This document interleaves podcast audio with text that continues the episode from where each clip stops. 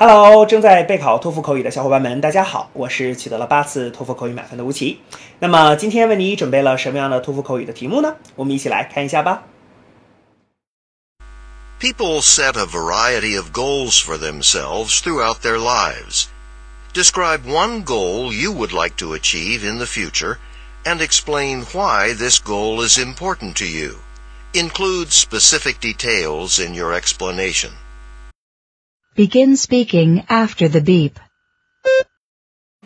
Uh, well, one goal that I have is to study abroad. I mean, this goal is very important to me because it can help me to make more money in the future. Um, since I can get a better education in a foreign country, you know, I am able to find a better job so I can have a more comfortable life.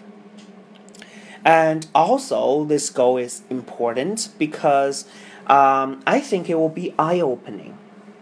You know, while studying abroad, I can learn foreign cultures. You know, I can uh, learn and understand their festivals, uh, their customs and traditions. So it can be quite a memorable experience. 好的，那么以上呢就是我们今天啊所给出的这段满分回答。